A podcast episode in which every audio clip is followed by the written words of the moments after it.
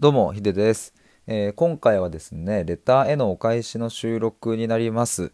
えー先日、えーとレターを募集しますっていうことでライブをしまして今もアーカイブに残しているんですがえっ、とプロフィール欄の方にもですねこんなテーマで、えー、とレターいただけると、えみたいな感じで書き直しているんですけれども早速、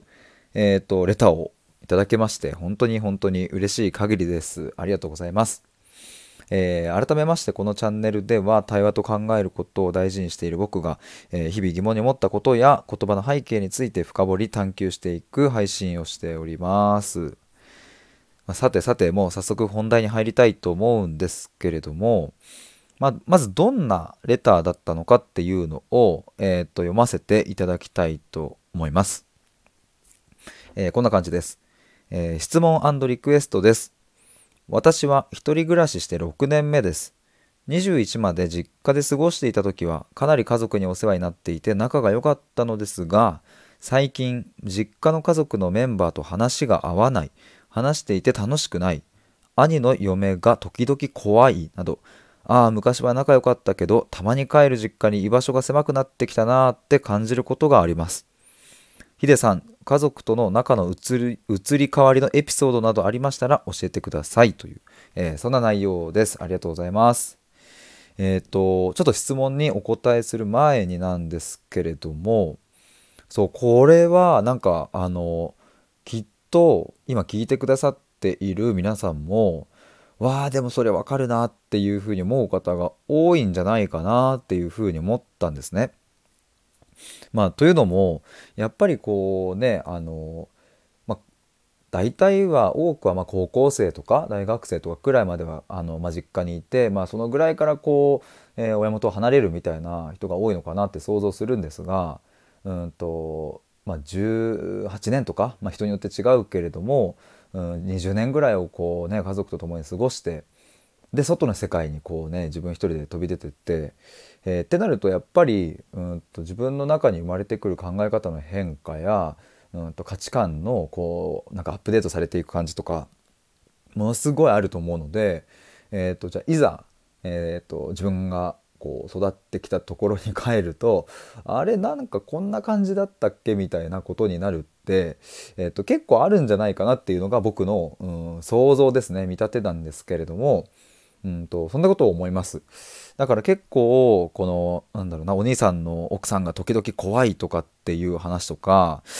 いや昔は仲良かったんだけどなみたいな、うん、昔のあの頃のようにはもう戻れないのかなみたいなこととかなんかそういうものってすごくうんといろいろこういろんなね気持ちを、うん、とこう共存させながら持っているっていうことは多いんじゃないかなっていうのが、えー僕の感じです。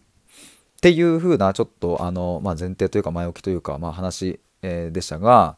えーとまあ、今回の質問としては家族との仲の移り変わりのエピソードなどありましたら教えてくださいということでした。でこれはもう本当にドンピシャのドンピシャでここ直近2年がもうまさにその時期だったっていうもう本当に この2年もう同じこと2回言っちゃってるけどこの2年が最高にもうものすごいぐるぐるに変わってったなっていう感じでした。これなんでかっていうとですねこれはもう明確な理由があって2020年の2月1日にですね僕の母親が、えー膵臓がんのステージ4、まあ、いわゆる末期がんですねを宣告されてでその時母親は自分で医者にですねどれくらい生きられるんですかっていうふうに聞いたらしくそしたら医者からは、えー、と治療をして1年もし抗がん剤治療をしなければ半年未満ですっていうことを、えー明確に、まあ、余命宣告をされたっていうそれが 2, 2年前の2月1日だったんですね。でまあ最終的に去年の12月6日に母は亡くなったんですが、まあ、トータルで言うともう2年弱生きられたのでもう本当に、えー、と良かったなと余命1年を大幅に更新したのでもうそれはとっても良かったなと思うんですけれどもあのなんで、えー、とこんなにも余命1年を大幅にクリアして、え1年プラス309日も生きられたのかというとやっぱりこの家族との関係性にうーんなんていう表現がいいんだろう。大きな変化メスが入ったというか生まれ変わったというか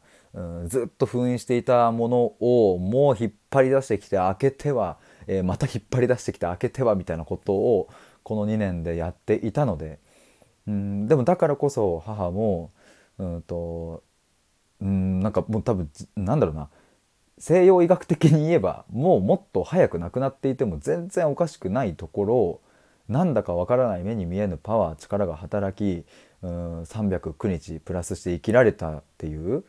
ことになったのでここは本当に大きかったなというふうに思います。で具体的にどういう何が移り変わっていったのかっていうところですよね。ちょっとあんまり話が長くならないように気をつけたいですが、え、と結構まあ山ほどあるんですけれどもまず、え、ー、と一つこれは僕の兄との関係性ですね。まあ兄僕とというよりは兄がうん、家族との家族との関係性かな？兄と家族の関係性がものすごく変わったえー、というのも、うん、母ががんになる前までもう兄貴とはですね連絡が取れてなくて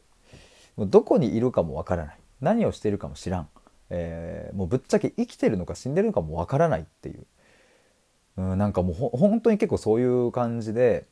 でまあそういうふうにこう失踪して消えるみたいな感じになった背景にはですねやっぱり親との関係性もあったしまあいろいろねあるのでえーとまあ、そこまで話しちゃうとちょっともうあんまりにも長くなっちゃうから今回は省きますけれども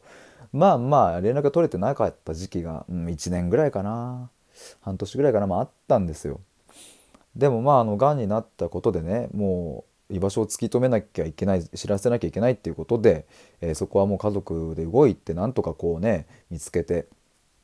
でもそしたらなんと幸いなことに、えっと、彼女と暮らしていてかつ普通に仕事もしていたという めちゃくちゃ良かったなって感じなんですけどまあでもその時はですね2年前の2月を想像すると久しぶりに兄貴と僕も再会してでねやっぱりこう母が余命宣告のがんをがんを宣告されてでやっぱ僕も焦ったし絶望してたから兄貴久しぶりに会った兄貴に対してあのねすごく僕2人きりでめちゃくちゃいろんなことを話したんですよね。ちょっと2人きりになりたいって言って。マジで今まで何してたのっていうこととかあの本当につらかったっていうことをそのブワーって兄貴に言って。でも俺は兄貴が好きだからずっと兄貴の背中を見て野球をやってきたし、うん、そんな兄貴がかっこいいから俺も高校野球やりたいって思ったしみたいなこととかもねブワーって話したんでそういうのとか今思い返すとうんと家族との中の移り変わりの本当に最初のきっかけみたいな感じでしたね。で、えっと、むちゃくちゃはしょりますが えっと、つい今月先月先週か2週間ぐらい前かに兄貴とですねあの兄貴の彼女と一緒にその今住んでいるところに僕と弟が行って4人で鍋パーティーをして